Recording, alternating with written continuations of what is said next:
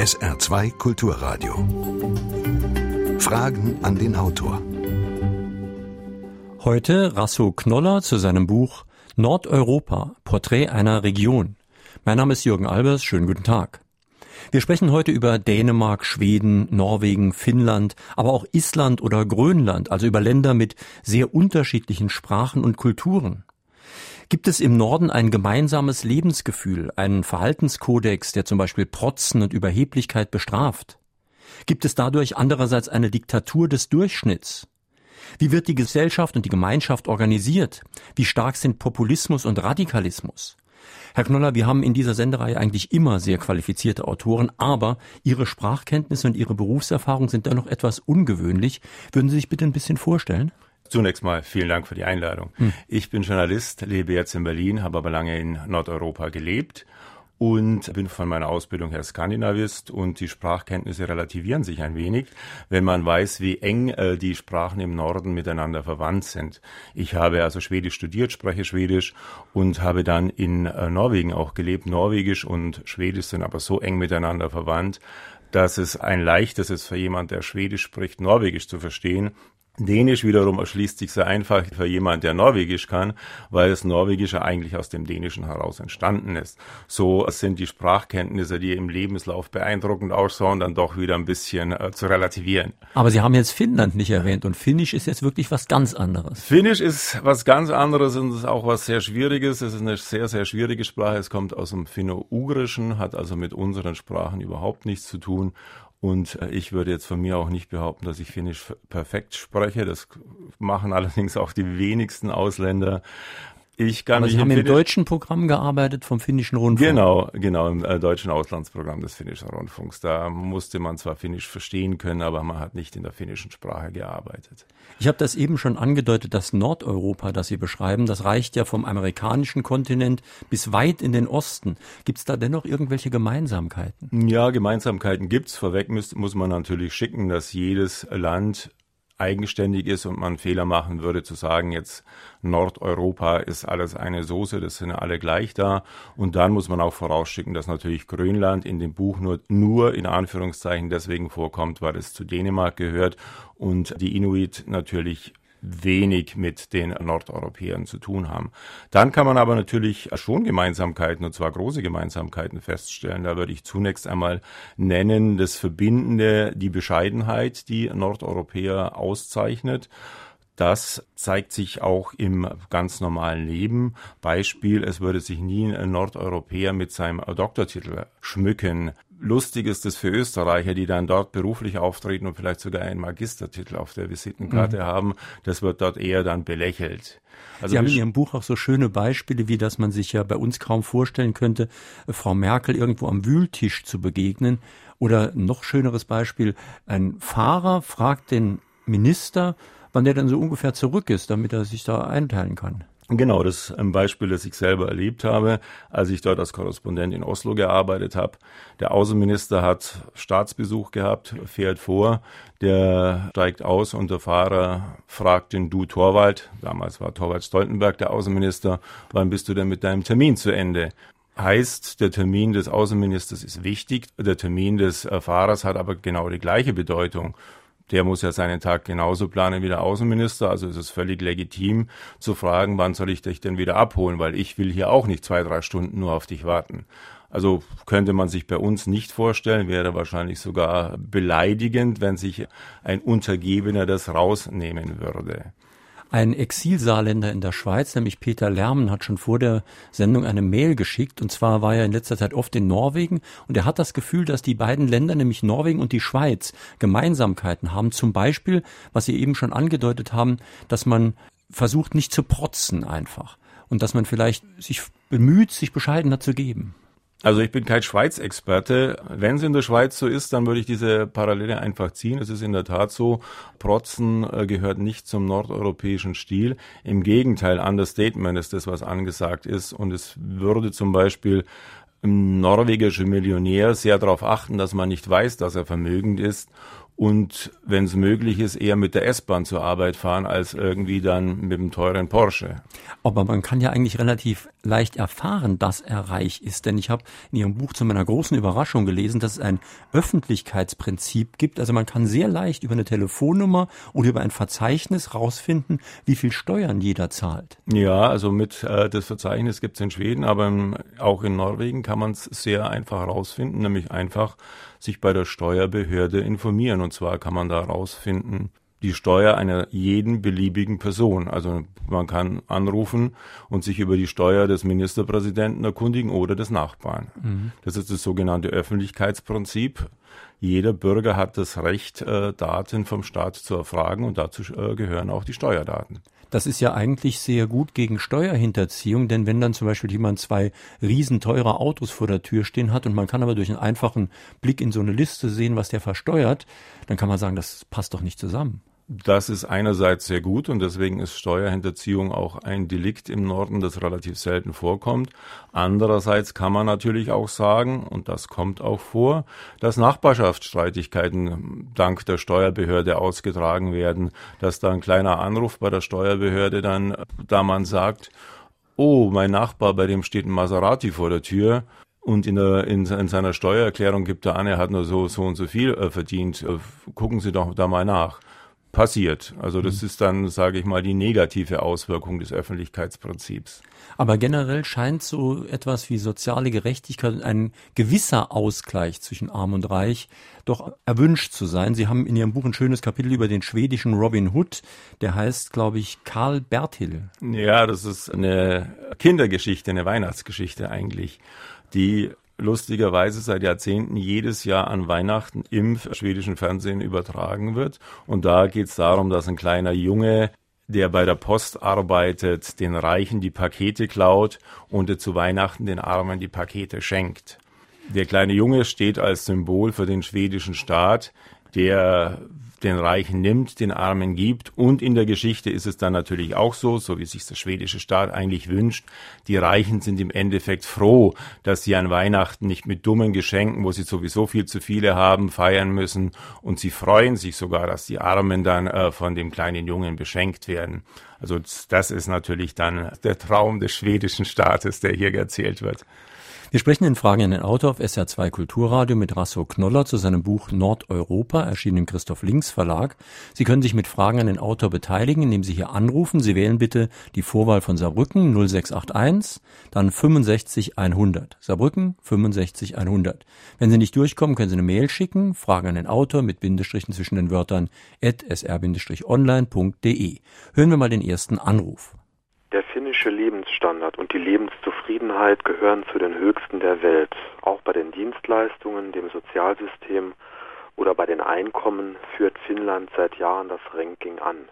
Von außen betrachtet ist Finnland also wie eine Art Paradies auf Erden. Oder gibt es auch Schwachstellen?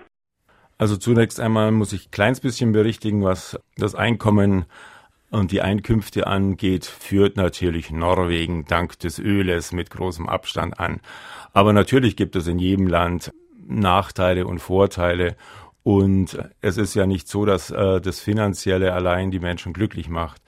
Insofern jetzt die Nachteile eines Landes aufzuzählen, die Liste wäre da lang. Man könnte jetzt eine andere Statistik bemühen, dass jetzt zum Beispiel bei der Selbstmordrate die äh, Finnen relativ weit vorne sind. Lange Jahre wurde behauptet, sie sind die Nummer eins, das sind sie jetzt nicht, aber die Selbstmordrate in Finnland ist zum Beispiel relativ hoch.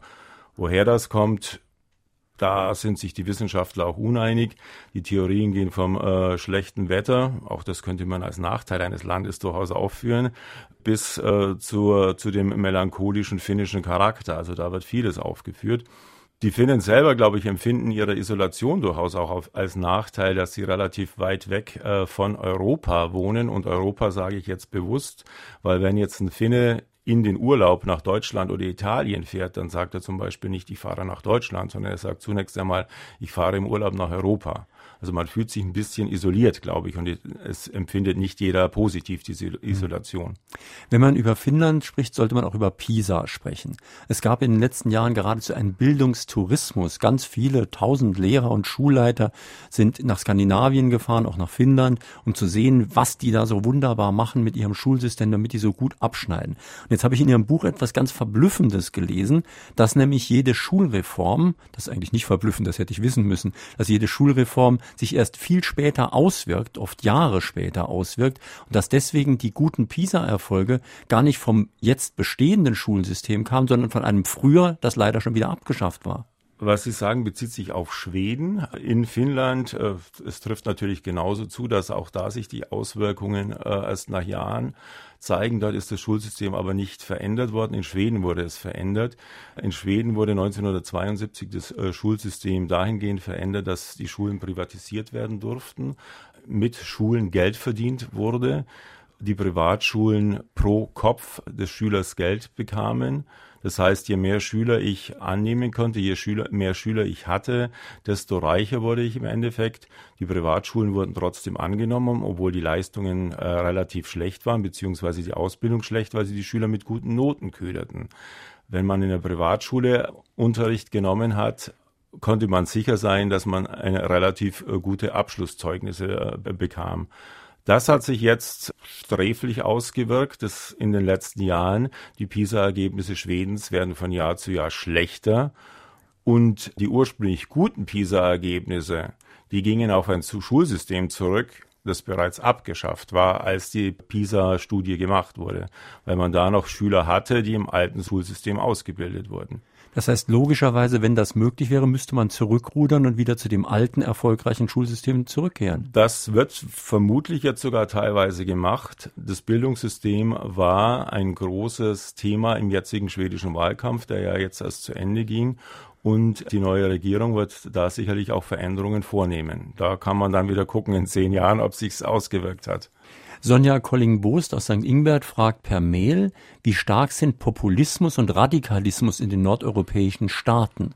Zumindest früher war das ja gar nicht so stark. Ja, das ist äh, sehr stark und das ist eigentlich ein Punkt, wo man sich da wäre jetzt dem äh, Hörer vorher nochmal zu antworten, gibt es denn auch was Negatives im Norden?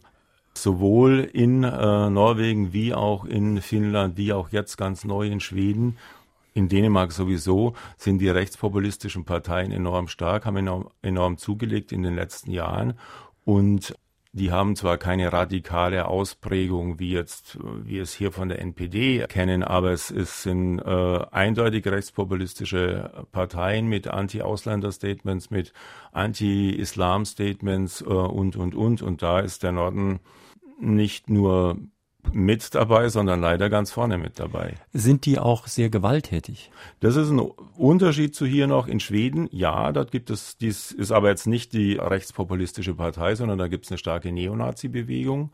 Ansonsten ist Gewalt eigentlich noch die Ausnahme. Mhm. Ich habe in Ihrem Buch gelernt, dass fast alle Parteien, die man als rechts bezeichnen kann, angefangen haben mit Anti-Steuerparteien. Ja, nicht alle, aber viele Parteien in der Tat. Und das ist eigentlich eben auch das, was zunächst einmal den braven Bürger, sage ich jetzt mal in Anführungsstrichen, vom Staat entfremdet hat.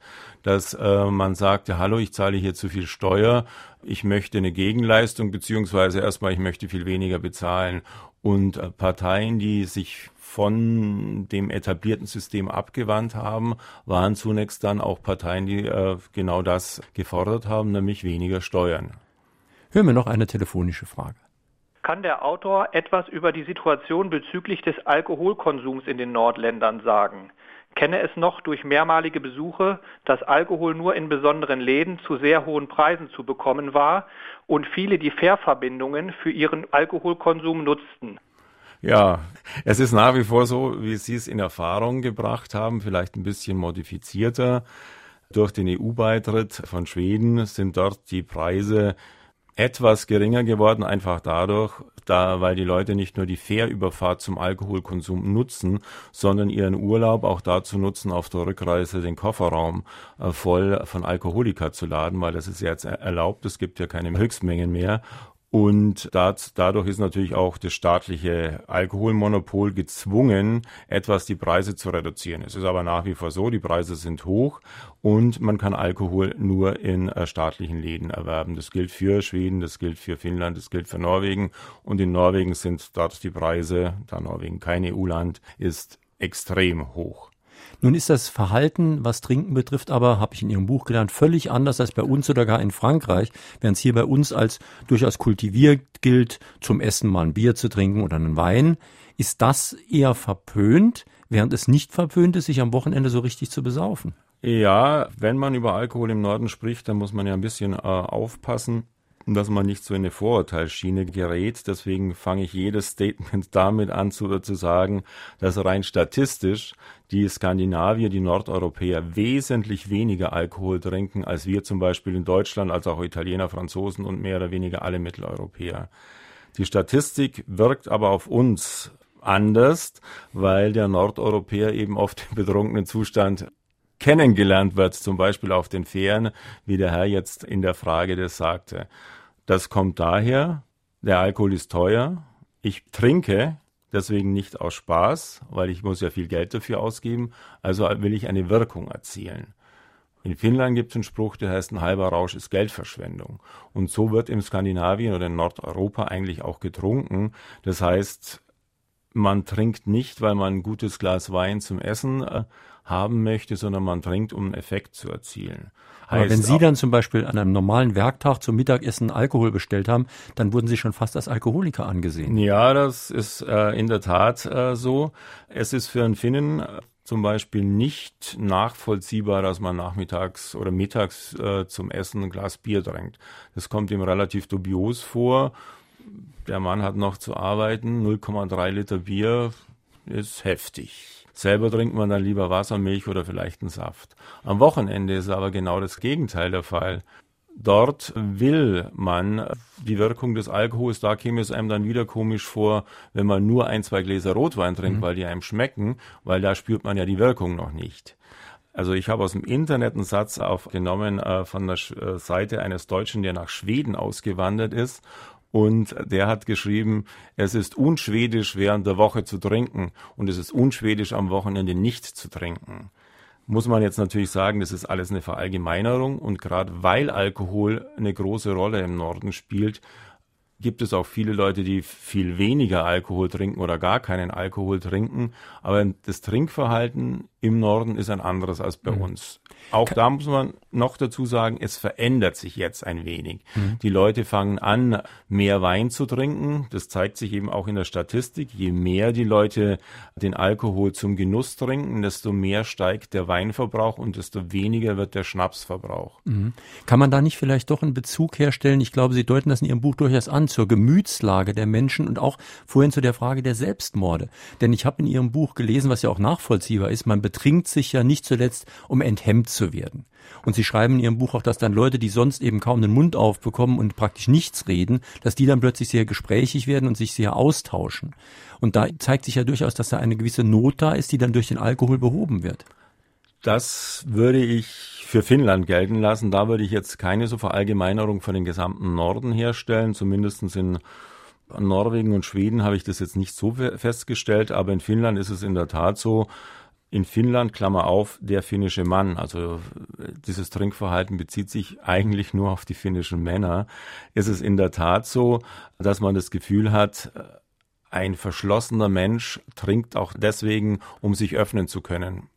Hier ist gerade eine Frage eingegangen per Mail von Herrn Mehringer aus Bochum. Er stellt die Perspektive mal auf die andere Seite. Welches Bild hat denn Nordeuropa von Deutschland? Äh, kann man nicht jetzt ganz verallgemeinern, aber Unterm Strich kann man sagen, ein gutes. Dann müssen wir jetzt die Länder einzeln durchgehen. Norwegen hatte lange Zeit ein äh, schwieriges Verhältnis zu Deutschland, einfach durch die deutsche Besatzungszeit. Das hat sich verändert durch Willy Brandt als Bundeskanzler. Den betrachten die Norweger ohnehin als einen der ihren. Damals dachte man oder hat das so eingestuft, ein Land, das Willy Brandt zum Bundeskanzler wählt, kann so schlecht nicht sein. Da hat sich das Verhältnis äh, zu Deutschland dann durchaus verändert, verbessert Und ich würde jetzt mal sagen, dass die Deutschen in Norwegen extrem beliebt sind, außer sie kommen mit dem Wohnmobil. Die deutschen Wohnmobilfahrer sind nämlich extrem verhasst, beziehungsweise wird jedes Jahr im Sommer Satiren äh, laufen da im Fernsehen, es äh, werden Artikel in Zeitungen veröffentlicht, weil der deutsche Wohnmobilfahrer ist, fährt zu langsam beziehungsweise fährt nicht rechts ran, um den eiligen Norweger vorbeizulassen. So die Norweger und viel schlimmer noch, äh, macht sein Auto voll mit äh, Alkohol und Lebensmitteln, angelt nur den guten norwegischen Lachs, lässt sich den dann einfrieren und nimmt, nimmt den mit nach Hause, während er dem Land nichts bringt. So das Bild der Norweger. Ob die da recht haben oder nicht, muss der deutsche Wohnmobilfahrer selber beurteilen. Im nächsten Land, Schweden, ist man, hat man sehr, sehr gute Meinung auch von Deutschland, wobei es da auch in der Nachkriegszeit ein bisschen mit schlechtem Gewissen, mit eigenem schlechtem Gewissen verbunden war, weil ja Schweden im Zweiten Weltkrieg neutral war, aber an Nazi-Deutschland ja hervorragende Geschäfte gemacht hat und man war da Deutschland bedeutet ja dann einfach auch Erinnerung an eigenes schlechtes Gewissen. Finnland wiederum ist vermutlich das Deutschlands freundlichste Land in ganz Europa. Dort ist man den Deutschen ja geradezu dankbar, dass sie einen Zweiten Weltkrieg vor den Russen, vor den Sowjets gerettet haben, wobei das natürlich eine relativ ein einfache Sichtweise ist, eine vereinfachende Sichtweise, weil äh, der sowjetische Angriff auf Finnland war ja nur durch den äh, Hitler-Stalin-Pakt möglich. Insofern hält da der Finne den Deutschen mehr zugute, als ihm zugute halten sollte. Die Politik offiziell äh, betont natürlich, dass damals hat man nicht mit Hitler oder Nazi-Deutschland gekämpft, nur in Anführungszeichen zufällig zur gleichen Zeit gegen den gleichen Feind. Mhm. Jetzt, später nach, in der, in der Nachkriegszeit ist natürlich einfach auch die Wirtschaft das, was wichtig ist.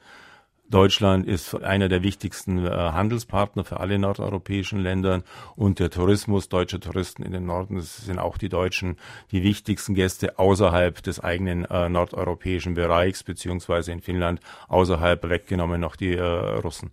SR2 Kulturradio fragen an den Autor Rasso Knoller zu seinem Buch Nordeuropa. Warum haben fast alle nordeuropäischen Staaten im 19. und 20. Jahrhundert keine Revolution erlebt? Sondern ihre Feudalmonarchien bis heute bewahrt? Und welchen Einfluss hat der Adel noch heute auf die Politik in den nordeuropäischen Ländern? Warum sind die nordeuropäischen Staaten bis auf Island, das eine lange demokratische Tradition hat, von der Finanzkrise der letzten Jahre verschont geblieben? Naja, das sind jetzt gleich mehrere Fragen am Stück. Fangen wir vielleicht mit der Monarchie an. Die Monarchie, also das ist auch vielleicht die Frage, warum es keine Revolutionen gegeben hat. Äh, die Monarchie äh, war es ja nie als Gegnerschaft äh, zur, zum einfachen Volk, sage ich jetzt mal, empfunden worden. Und das ist ja bis zum heutigen Tag so, dass die äh, skandinavischen, die nordischen Königshäuser alle sehr volksnah sind und deswegen auch ein verbindendes Glied für die ganzen Länder. Es gibt überhaupt keine Debatte, die äh, Monarchie abschaffen zu wollen. Umgekehrt war es aber auch nie so, dass man sagte, äh, wir brauchen mehr Macht für die Monarchie. Da kann ich auch vielleicht eine Anekdote anfügen, die erzählt wird vom vorigen äh, norwegischen König, der mit den Skiern in der S-Bahn zum Holmenkollenhof äh, fuhr um dort Ski zu fahren, Ski lang zu laufen. Diese Geschichte ist wahr. Die folgende anschließende Geschichte ist nicht verbrieft, könnte aber auch stimmen. Angeblich hat ihn dann ein, ein amerikanischer Journalist gefragt, wie kommt es, äh, dass sie sich äh, wagen, allein ohne Leibwächter in der S-Bahn zum Skifahren zu fahren? Und der König hat sich dann umgeblickt in der S-Bahn und hat gesagt, dort sind alles meine Leibwächter. Das, also das Volk, dort geht keine Gefahr für den König aus, sondern die äh, stehen alle hinter dem mhm. Königshaus. So ist es und deswegen äh, ist die Monarchie unumstritten mhm. und hat auch eine wichtige Bedeutung. Die andere Teilfrage fand ich auch sehr interessant. Da ging es um die Finanzkrise und die Auswirkungen auf diese Länder. Lassen Sie uns bei Island mal anfangen, weil die hatten ja jetzt wirklich eine heftige Finanzkrise, haben die aber völlig anders gelöst als äh, wir zum Beispiel. Ja, äh, Island hat die Finanzkrise eben nicht durch Einsparungen gelöst, sondern durch mehr Investitionen und hat sie auch dadurch gelöst, dass man sich einfach auch geweigert hat, durch Volksabstimmung abgesichert, die Banken auszubezahlen, sondern einfach gesagt hat, äh, gut, äh, die haben sich für spekuliert, jetzt müssen die mit ihren Spekulationsverlusten auch leben. Warum soll das isländische Volk dafür einstehen? Das heißt, die Investoren haben ihr Geld verloren genau. und das ging ja so weit auch mit den Banken, dass die Briten Island auf die Liste der Terrorstaaten setzten. Ja, das äh, war mal so eine Aktion, aber da das war wahrscheinlich eher symbolisch, um zu zeigen, wir sind jetzt nicht äh, damit einig, was ihr da macht. Aber also Island hat, hätte im Prinzip gar keine andere Wahl gehabt, außer sich eben über Jahrzehnte zu sagen, okay, wir äh, schnallen den Gürtel enger. Wollten sie nicht und es, dass es funktioniert hat, äh, sieht man jetzt die Krise ist nahezu überwunden, die Wirtschaft wächst und äh, der Lebensstandard ist, äh, ist wieder nahezu so hoch wie vor der Krise. Mhm. Bei den anderen skandinavischen Ländern weiß ich jetzt nicht, wie sich das ausgewirkt hat.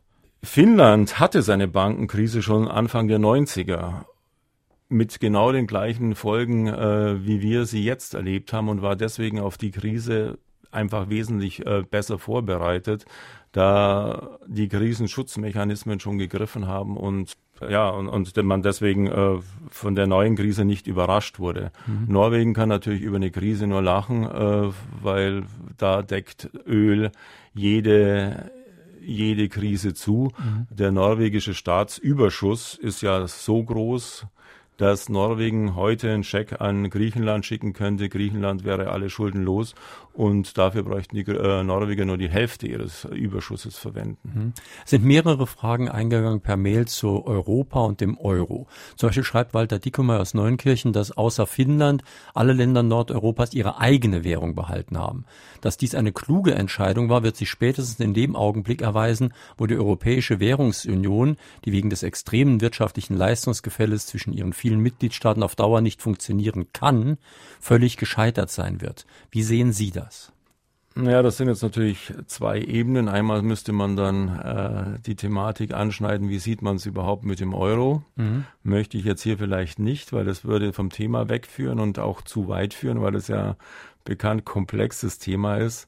Für die skandinavischen Staaten ist es natürlich zumindest vom gegenwärtigen Zeitpunkt positiv, außerhalb der Eurozone zu sein, weil man sich dann äh, den Krisen in, in der Eurozone zum, bis zu einem gewissen Punkt entziehen kann. Andererseits äh, sind es natürlich kleine Währungen und deswegen abhängiger von, von der Weltwirtschaft wie der Euro. Mhm. Also das ist, ist eine Frage, die äh, man so oder so entscheiden kann. Was man aber sagen muss, zum Beispiel das, das dänische Nein zum Euro war seinerzeit jetzt nicht unbedingt ein wirtschaftlich begründetes Nein, sondern ein emotional begründetes Nein, weil Dänemark sich zwar sehr früh äh, sich zu Europa bekannt hat, aber immer europakritisch war und die Bevölkerung immer mehr oder weniger 50-50 gespalten war und dieser endgültige Schritt, den Euro anzunehmen, das wäre auch eine emotionale Sache gewesen, die die Dänen nicht machen wollten.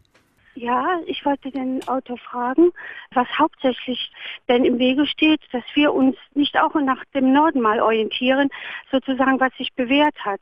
Wie jetzt ja bei denen auch dann mit dem Schulsystem, dass die dann wieder zu dem Alten zurückkehren, was eigentlich besser war. Ja, das ist eine Frage, die man den deutschen Politikern stellen müsste. Warum äh, orientieren wir uns nicht mehr nach dem Norden? Ich kann das jetzt so nicht beantworten. Auf eine andere äh, Art und Weise möchte ich es beantworten, nämlich dass der Norden für uns, glaube ich, immer ferner gelegen hat als der Süden. Man, interess man, interessiert sich mehr für Frankreich, Italien, Spanien. Man reist mehr in diese Länder, als man in den Norden reist. Und im Endeffekt, glaube ich, auch weiß man weniger über den Norden als äh, den Süden. Und man ist dann überrascht, wenn man, äh, wie zum Beispiel in der PISA-Studie erfährt, ja, die äh, Finnen sind, äh, schneiden da besonders gut ab. Und plötzlich denken unsere Politiker, oh, jetzt müssen wir es uns mal angucken. Mhm. Es ist aber immer nur ein ganz punktueller Blick in den Norden. Als Ganzes ist es immer noch eine, eine Region, die relativ uns fremd ist, überraschenderweise, da die Handelsbeziehungen eng sind, da es eine prosperierende Region ist. Aber ich glaube schon, dass es man über den Norden noch zu wenig weiß. Deswegen auch mein Buch. Mhm. Was einen in den Norden zieht und was ja auch Sie ganz persönlich in den Norden gezogen hat, ist die Natur, die eben sehr schön ist und die auch von den Leuten dort sehr geschätzt wird. Ich habe in Ihrem Buch gelesen, dass also wirklich das Wandern, das raus in die Natur gehen, das Angeln, das Jagen und so viel, viel weiter verbreitet ist als hier bei uns. Ja, das ist definitiv so. Also ein äh, Nordeuropäer, der hält sich eigentlich vornehmlich draußen auf und auch im Winter, wenn man jetzt bei uns sagen will, ja, minus 20 Grad, da kannst du doch nicht, nicht nach draußen gehen. Ganz im Gegenteil, da macht man äh, seine Thermoskanne mit heißer Schokolade voll, die äh, Skier an die Füße und äh, es geht los. Und abends um sechs kommt man dann erschöpft nach Hause und war den ganzen Tag draußen. Spiegelt sich ja auch wieder in dem äh, nordischen Jedermannsrecht das äh, den Leuten Zugang zur Natur ermöglicht, freien Zugang zur Natur. Das heißt konkret, man kann auch äh, über Felder und Wiesen gehen, die im Privatbesitz sind. Man kann dort sogar für eine Nacht sein Zelt aufschlagen. Man kann überall Beeren und Pilze sammeln. Die Natur gehört uns allen, will das es jedermanns Recht sagen. Und ich denke, dieses Gefühl, die Natur gehört auch allen, das hat jeder Nordeuropäer, trägt es auch in sich und lebt es auch so. Mhm. Und der Sommer wird natürlich auch anders gesehen. Ich meine, schon bei uns ist es so, dass im Sommer viele Aktivitäten etwas brach liegen, so im Juni, Juli, August. In Frankreich ist es noch deutlicher, da gibt's die großen Sommerferien, wo Paris weitgehend entvölkert ist. Aber ich habe in Ihrem Buch gelernt, dass das dort noch viel krasser ist. Das ist dort noch viel krasser, was natürlich daher kommt, der Sommer hat noch eine viel größere Bedeutung. Er ist ja viel kürzer und er muss viel intensiver erlebt werden und er bietet viel mehr, allein dadurch, dass die Sonne im Norden gar nicht untergeht, also im Norden Nordeuropas und im Süden des Gebiets äh, zumindest Sonnenuntergang und Sonnenaufgang übergeht. Konkret bedeutet es, wer zwischen Mitsommer, also Mitte Juni und Ende August äh, etwas erledigen will in einer skandinavischen Großstadt, hat da kaum Möglichkeiten dazu, ob man jetzt einen Handwerker will oder einen Behördengang macht. Da kann man zwar seine Anträge abgeben, aber man wird nicht äh, darauf äh, hoffen können, sie bearbeitet zu bekommen, weil der äh, Skandinavier, sage ich mal, ist nicht in der Stadt. In Finnland fährt man auf sein, ins Sommerhaus am See. In Schweden hat man sein Sommerhaus. In, in Norwegen geht man in die Berge. Wenn es irgendwie möglich ist, bewegt man sich hinaus in die Natur und zwar wirklich mit Büroschluss am letzten Tag bis zu Bürobeginn am ersten Arbeitstag wieder. Es wird keine Sekunde in der Stadt dann verschwendet. Der Sommer wird ganz, ganz intensiv genützt. Hören wir noch eine telefonische Frage. Norwegen, Schweden, Dänemark, die haben alle gute Königshäuser und sie stehen relativ äh, gut da. Und auch Holland mit seinem Königshaus und England, alles germanische Völker, ob äh, die durch ihr Königshaus mit dazu beitragen, dass eine gewisse Zufriedenheit und äh, auch äh, Prosperität herrscht. Und ob wir sowas in Deutschland äh, auch gebrauchen könnten und auch wieder einführen könnten, damit äh, wir ähnlich gut dastehen wie die. Nun ja, viele sprechen ja schon von neofeudalen Zuständen bei uns, dann könnten wir eigentlich auch gleich wirklich wieder einen König haben.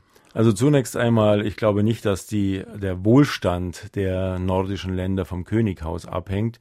Ich denke, die Zufriedenheit in der Tat, das hatten wir ja schon vorher mal kurz beleuchtet, dass das Königshaus ein verbindendes Element äh, darstellt, eine Möglichkeit zur Identifikation. Für uns in Deutschland ein Königshaus einzuführen, wäre das jetzt irgendwo künstlich aufgepfropft. Und man muss auch bedenken, dass es eine ganz andere Geschichte hat, äh, das Königshaus. Das Königshaus in Deutschland oder die Königshäuser, muss man ja korrekterweise sagen, waren nie so nah an der Bevölkerung, wie sie in Skandinavien sind. Und äh, das macht den Unterschied auf. Ich glaube nicht, dass es in Deutschland hilfreich wäre zu sagen, wir wollen einen König und vor allem nicht hilfreich dahingehend, dass man sagt, dann würde es uns besser gehen. Mhm. Das Besondere am Norden ist ja diese Nähe Königshaus zur Bevölkerung und das kann man nicht künstlich herstellen. Lassen Sie uns mal über nationale Minderheiten sprechen. Ich spreche von den Sami, auch Lappen genannt, was man besser nicht tun sollte, wie ich gelernt habe. Aber auf jeden Fall waren das Minder, war das eine Minderheit, die auch deutlich unterdrückt wurde. Ja, unterdrückt in dem Sinne, dass es lange Zeit, und wir reden jetzt äh, bis in die 60er Jahre hinein, äh, Vorkriegszeit und dann eben in der Nachkriegszeit noch die ersten Jahrzehnte oder das erste Jahrzehnt. Es wurde samische Sprache nirgends nicht unterrichtet. Wer eine Stelle haben wollte, hat es besser verschwiegen, dass er äh, Sami ist, weil es nicht gut angesehen war.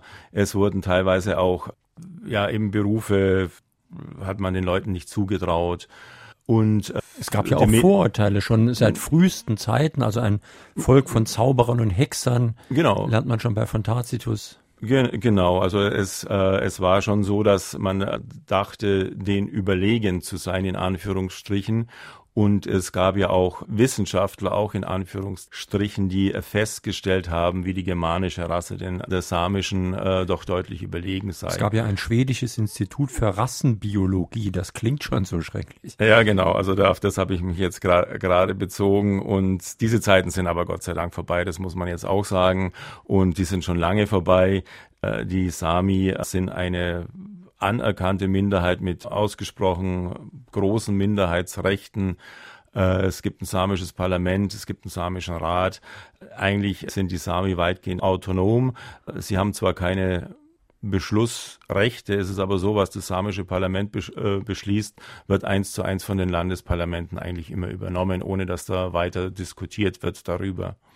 Ich hätte eine Frage an Herrn Knoller derart, ob es eine Beeinflussung der Kirchen auf den Staat in Finnland gibt. Da kann man einfach sagen, nein.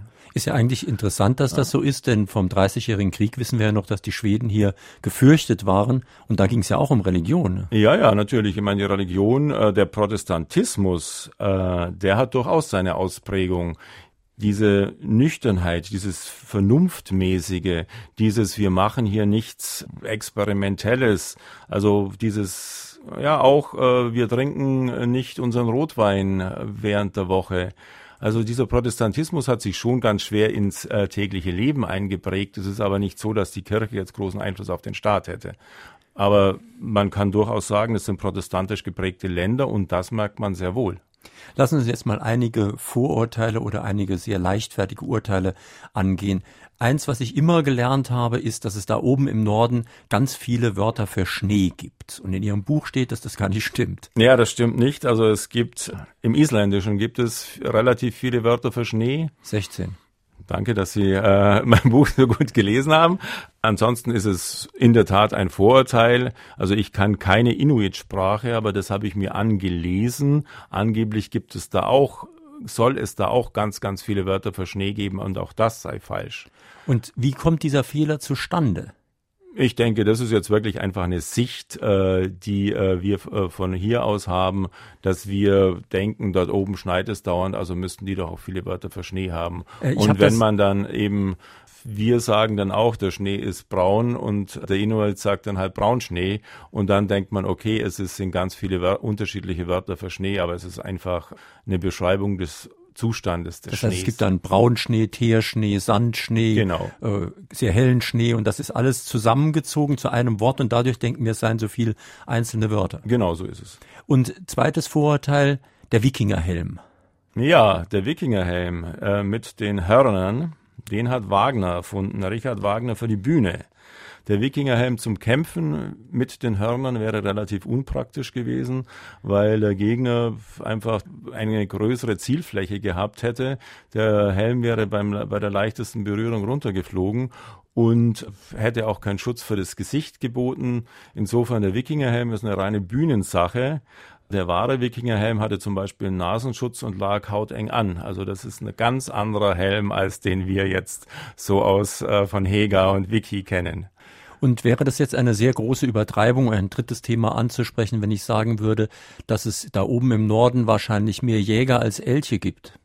So groß wäre die Übertreibung gar nicht. Die Jagd im Allgemeinen und die Elchjagd im ganz Besonderen spielt in Norwegen und vor allem dann Schweden und Finnland eine enorm große Rolle. Zur Jagdzeit kann man sagen, die Hälfte der männlichen Bevölkerung verschwindet im Wald. Und da ist auch ein wirklich ernst gemeinter Tipp für Touristen, wer zu dieser Zeit, also im Herbst, äh, wandert in äh, Skandinavien, sollte keine tarnfarbene Kleidung anziehen, sondern sollte man schön bunt in den Wald gehen, um nicht mit dem Elch verwechselt zu werden. Solche Unfälle, wo ein Jäger einen Jäger erschießt oder einen Wanderer anschießt, äh, passieren immer wieder. Werner Micheli aus Saarbrücken hat eine Mail geschickt. Er spricht da an, dass Brandt weggegangen ist in den Norden, Tucholsky auch, Olaf Palme wurde ermordet, obwohl er beliebt war. Und in der europäischen Politik, ja auch bei den sonstigen Politikern in Europa, hört man so gut wie nichts über skandinavische Länder, unabhängig davon, ob sie EU-Mitglieder sind. Wie kommt das wohl? Dass das so wenig zur Kenntnis genommen wird. Ja, das hatten wir ja vorher auch schon äh, kurz angesprochen. Ich glaube, das sind einfach unsere Traditionen hier, dass man einfach immer mehr in den Süden äh, sich bewegt hat. Mit Goethe nach Arkadien, äh, unsere Kultur eher in den Süden sich bewegt und der Norden einfach immer eine stiefmütterliche Rolle mhm. gehabt hat wahrscheinlich auch ganz banale Dinge da zunächst eine Rolle gespielt haben, weil man in Italien besser essen und trinken kann als, als in Norwegen und sich so das Interesse für Länder, die jetzt auch das Sinnliche, zumindestens auf den ersten Blick, mehr befriedigen, das Interesse äh, mehr in diese Richtung äh, sich äh, entwickelt. Wir sprechen in Fragen an den Autor auf SR2 Kulturradio heute mit Rasso Knoller zu seinem Buch Nordeuropa, Porträt einer Region, erschienen im Christoph Links Verlag, Preis 16,90 Euro. Drei, die sich mit einer Frage an der Sendung beteiligt haben, bekommen das Buch demnächst vom Verlag zugeschickt. Heute sind das Friederike Sommen aus Ensdorf, Andreas Kuhn aus Saarlouis und Ralf Sohn aus Wiesbaden. Und hier ist gerade eine sehr interessante Mail eingegangen von Akiko Kiyuchi, einer japanischen Hörerin unserer Sendung. Und sie fragt, sie hat gehört, dass die Färöerinseln am liebsten unabhängig sein möchten. Könnten Sie bitte mal sagen, wie das Verhältnis ist zwischen den Färöern und Norwegen?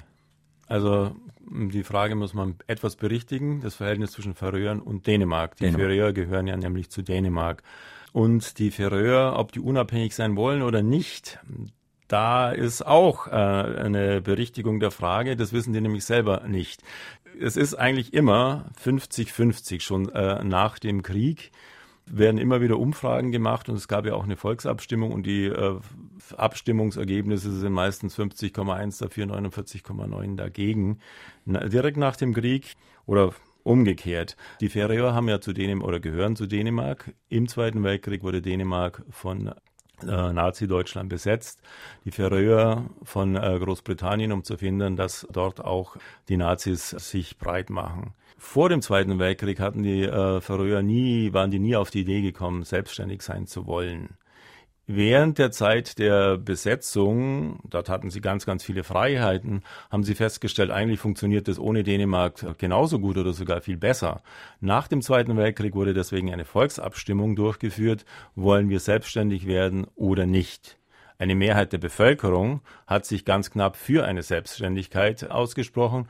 Eine Mehrheit des Parlaments, des färingischen Parlaments, hat sich gegen eine Selbstständigkeit ausgesprochen. Da die Mehrheit der, in der Volksabstimmung ganz gering war, wurde dies äh, von Dänemark nie anerkannt. Und den, den äh, Färöern wurde eine große Unabhängigkeit, eine Autonomie zugestanden. Mhm. Jetzt ist man im Land einfach wirklich gespalten. Einerseits ist man mit der dänischen Regierung durchaus zufrieden, weil die relativ äh, viele Freiheiten dem Land belassen. Andererseits, es geht dänisches Geld äh, auf die Färöer, muss man auch sagen. Insofern äh, kauft sich in Anführungszeichen Dänemark auch das Wohlwollen der Färöer. Andererseits ist es äh, doch so, dass die äh, Färöer sagen, wir wollen uns nicht von, nichts von Kopenhagen vorschreiben lassen und nach Unabhängigkeit streben, also die Hälfte. Mhm. Und deswegen, das Land ist in sich gespalten, 50 Prozent dafür, mhm. 50 Prozent dagegen, kann man sagen. Gehen wir doch gerade noch ein Stück weiter, wenn wir schon bei diesen Unabhängigkeitsbestrebungen sind. Wie ist das eigentlich mit Grönland? Das liegt ja jetzt wirklich sehr weit weg von Dänemark, ist sehr groß, sehr dünn besiedelt, aber ich vermute, dass da auch Bodenschätze zu holen sind. Ja, gerade jetzt die äh, Klimaerwärmung auch macht äh, einfach leichter, die, an die Bodenschätze ranzukommen, auch an Erdöl. Und äh, Grönland, die Unabhängigkeitsbestrebungen Grönlands sind ja schon viel weiter fortgeschritten und da kann man sicherlich in 10, 15 Jahren wird Grönland unabhängig äh, sein von Dänemark, ist mal mein Tipp. Und das ist natürlich auch dadurch erst möglich, dass jetzt äh, die Bodenschätze zugänglich sind. Vorher war man auch in Grönland abhängig von den Zuwendungen aus Dänemark. Und erst dadurch, dass man jetzt finanziell überhaupt eigenständig sein kann, ist überhaupt der Gedanke möglich, wir möchten gerne unabhängig sein. Hier ist eine Mail eingegangen von Inge Käufer aus Saarbrücken. Sie spricht auf die Kultur an. Das ist ja eigentlich ganz spannend, denn da kennen wir natürlich einiges. Also Astrid Lindgren kennt jetzt wirklich praktisch jeder, aber auch andere Autoren sind sehr bekannt, auch äh, Komponisten wie Edward Grieg und so weiter. Wie groß ist der Stellenwert der Kultur da? verstehe die Frage, glaube ich, nicht ganz. Also generell ist der Stellenwert natürlich hoch, also sogar sehr hoch. Das, zum Beispiel das Feuilleton in den Zeitungen hat eine viel prominentere Stellung als bei uns. Sogar Boulevardzeitungen haben absolut hochqualifizierte Theaterbesprechungen in ihren Blättern. Also wenn das gemeint ist, wie die Menschen die Kultur, das Kulturleben bewerten, dann äh, ist, hat, hat die Kultur einen sehr hohen Stellenwert. Und äh, interessant ist ja auch, wie viel hier zu uns rüberkommt. Also was ich an schon an Krimis gelesen habe aus Skandinavien, das ist fast mehr als an deutschen Krimis. Ja, wobei das jetzt eigentlich so eine Welle ist, die sich in den letzten Jahr, Jahren, Jahrzehnten äh, zu uns herüberschwappt und wahrscheinlich ist äh, auch so ein bisschen ein Erfolg äh, gibt Anlass für den nächsten, weil man dann einfach in diese Richtung denkt. Und das kommt auch Skandinavien zugute, in dem Sinn, dass Skandinavien auch sich jetzt für Touristen, für Touristen interessant wird und wahrgenommen wird, die vorher die, diese Region überhaupt nicht wahrgenommen haben. Und viele äh, Schwedenreisenden fahren nicht deswegen, weil sie schon lange nach Schweden wollten, sondern weil sie mal äh, schauen wollen, wo Wallander so ermittelt. Mhm. Also das ist für Schweden und auch äh, für andere äh, nordische Länder, die diese Krimis haben, doch auch, durchaus auch touristisches Potenzial. Wir haben noch Zeit für einen Anruf. Ich habe mit einigem Interesse das Buch Fräulein Millers Gespür für Schnee gelesen und hätte gern vom Autor gewusst, inwieweit die Schilderung oder die Charakterisierung der dortigen gesellschaftlichen Verhältnisse mit der Wirklichkeit übereinstimmt. Also ich habe jetzt das Buch nicht mehr ganz im Kopf, es ist ja auch nicht mehr das Allerneueste. Insofern muss ich da bei dieser Frage passen. Es geht ja auch, wenn ich mich richtig erinnere, eher um Grönland, denn um Dänemark muss ich aber passen. Dann lassen Sie uns über ein Thema sprechen, das wirklich geradezu ein Kampfbegriff hier bei uns war. Und das ist der berühmte Wohlfahrtsstaat, für den also äh, Schweden berühmt, bei anderen Leuten berüchtigt war. Es wurde uns als Vorbild hingestellt, haben andere haben gesagt, Kia unbezahlbar, ganz schrecklich, fürchterliche Auswirkungen. Ja, der Wohlfahrtsstaat war ja der dritte Weg zwischen Kapitalismus und Sozialismus und wurde ja von der Linken, sage ich mal, als äh, der Weg zum Heil dann propagiert. Andererseits ist es natürlich so, äh, der Wohlfahrtsstaat kostet auch Geld und da musste auch jetzt in Schweden oder in dem ganzen Norden Einschränkungen gemacht werden, wobei es anders als bei uns, glaube ich, immer noch die unterliegende Einigkeit ist, dass es vom Prinzip her nicht in Frage gestellt wird, mhm. dass das Prinzip der Hilfe nicht, nicht in Frage gestellt wird. Und da kommen wir vielleicht sogar wieder zu, zum Ausgangspunkt zurück, wo wir schon sagten, dass der Unterschied zwischen reich und arm geringer ist, dass es äh, nicht gewünscht wird, wenn man außerhalb äh, zeigt, wie reich man ist, dass man, dass es, äh, man gerne mit dem Strom mitschwimmt. Und ich glaube, der Wohlfahrtsstaat unterstützt dieses und kommt auch aus dem, wir sind alle irgendwo gleich. Und diese Grundhaltung ist nach wie vor so, auch wenn sie jetzt in der Realität nicht mehr in jedem einzel einzelnen Punkt äh, verwirklicht wird und umgesetzt wird. Aber dieser, diese Grundhaltung, wir sind gleich, unterscheidet schon den Norden von uns. Und ich glaube, das ist einer der ganz großen Punkte, wo, der, wo man den Unterschied festmachen kann. An, und andererseits die Einigkeit oder die Gemeinsamkeit der, der nordischen Staaten. Das wäre also wieder das Jante-Prinzip, über das wir vorhin schon am Beginn der Sendung gesprochen haben. Und ich habe in Ihrem Buch auch gelesen, dass man, auch wenn es schon um Sparen ging, eben nicht nur bei den Armen gespart hat, sondern auch bei den Reichen. Das heißt, auch da zeigt sich ein gewisser Zusammenhalt. Das ist wahr und das führt eben auch dazu, dass äh, der Staat im Norden nicht als der Gegenpol verstanden wird. Bei uns ist der Staat die Regierung, es sind die anderen. Mhm. Im Norden ist es so, äh, der Staat sind wir, könnte man jetzt übertrieben sagen. Und was eben auch, auch da schließt sich dann äh, die Diskussion wieder an den Beginn an, Steuerhinterziehung ist bei uns ein Vergehen, sage ich mal, das nicht so schlimm gesehen wird, weil man, man nimmt ja den bösen Staat weg. Im Norden ist es ein Verbrechen, das viel ernster betrachtet wird, weil man nimmt es der Steuerhinterzieher nimmt es ja uns, der Gesellschaft weg. Und was macht man jetzt, wenn man plötzlich zu Geld kommt? Da kann man das Beispiel Norwegen natürlich nehmen. Die hatten das berühmte Weihnachtsgeschenk von 1969, habe ich aus ihrem Buch gelernt. Das heißt, da hat man wohl das Öl entdeckt so richtig. Und seitdem gibt es diese Ölbarone des Nordens. Wie ist das jetzt? Also ich meine, wir kennen das ja auch aus Russland. Dort gibt es dann diese berühmten Oligarchen, die sich das alles unter den Nagel gerissen haben.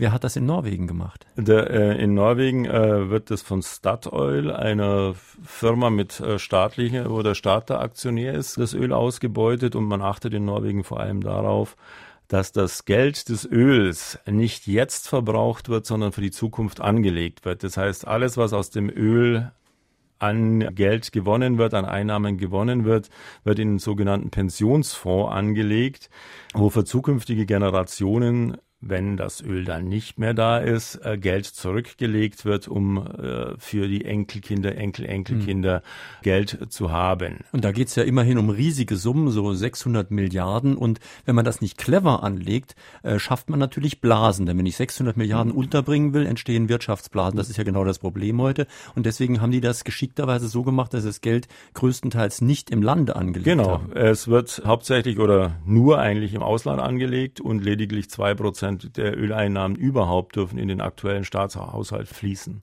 Aber dennoch ist natürlich das Einkommen der Leute gestiegen. Also es gibt dort einen hohen Stundenlohn, habe ich gelesen. Führt das denn nicht dazu, dass man in der internationalen Wettbewerbsfähigkeit in den anderen Branchen außerhalb der Ölbranche runtergeht? Dieses Problem haben wir natürlich äh, generell auch mit, wenn ge gesagt wird, wir, wir sind im weltweiten äh, Konkurrenzkampf zu teuer.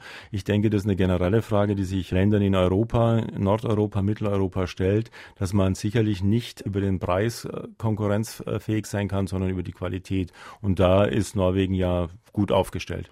Sie sind aus Augsburg, Sie wohnen jetzt in Berlin. Wie oft fahren Sie denn noch da in den Norden? Oh, mindestens vier bis sechs Wochen jedes Jahr. Also und in welches Land? Unterschiedlich. Also ich bin jetzt niemand, der sagt, ich bin nur Norwegen-Fan, ich bin nur Schweden-Fan. Also mir liegt der Norden nahe und ich äh, bin in allen Ländern regelmäßig. Das war in Fragen an den Autor auf SR2 Kulturradio, Rasso Knoller, zu seinem Buch Nordeuropa, Porträt einer Region, erschienen im Christoph Links Verlag, Preis 16,90 Euro. Diese Sendung, die Sie gerade gehört haben, finden Sie morgen auch im Internet als Podcast, können Sie sich dann herunterladen, nochmal in Ruhe anhören. In unserem zweiten Podcast-Angebot, dem Klassikerfach von Fragen an den Autor, da empfehle ich eine Sendung, die jetzt gerade erst reingestellt wurde, nämlich von Klaus Scherer aus dem vergangenen Jahr, am Ende der Eiszeit, die Arktis im Wandel. Da geht es natürlich auch um Grönland und diesen ganzen Bereich Nordeuropas. Die Diskussion geht weiter im Internet-Diskussionsforum unter www.sr2.de. Ja, und am nächsten Sonntag haben wir auch wieder eine interessante Sendung. Mein Kollege Thomas Biemesdörfer spricht mit Professor Michael Hüter vom Institut der deutschen Wirtschaft. Der hat ein Buch geschrieben, Die junge Nation, Deutschlands neue Rolle in Europa, denn 25 Jahre nach der deutschen Wiedervereinigung stellen sich natürlich einige Fragen neu, zum Beispiel, wie weit sollte sich die Europäische Union räumlich ausdehnen, wie sollte sie gestaltet sein, welche Freiheiten sind für uns und auch für die Wirtschaft unverzichtbar, welche Rolle kann und muss Europa in der Welt spielen, ja und was erwartet natürlich die Wirtschaft von der deutschen Politik. Das am kommenden Sonntag in Fragenden Autor. Schönen Sonntag, schönes Weiterhören wünscht noch Jürgen Albers.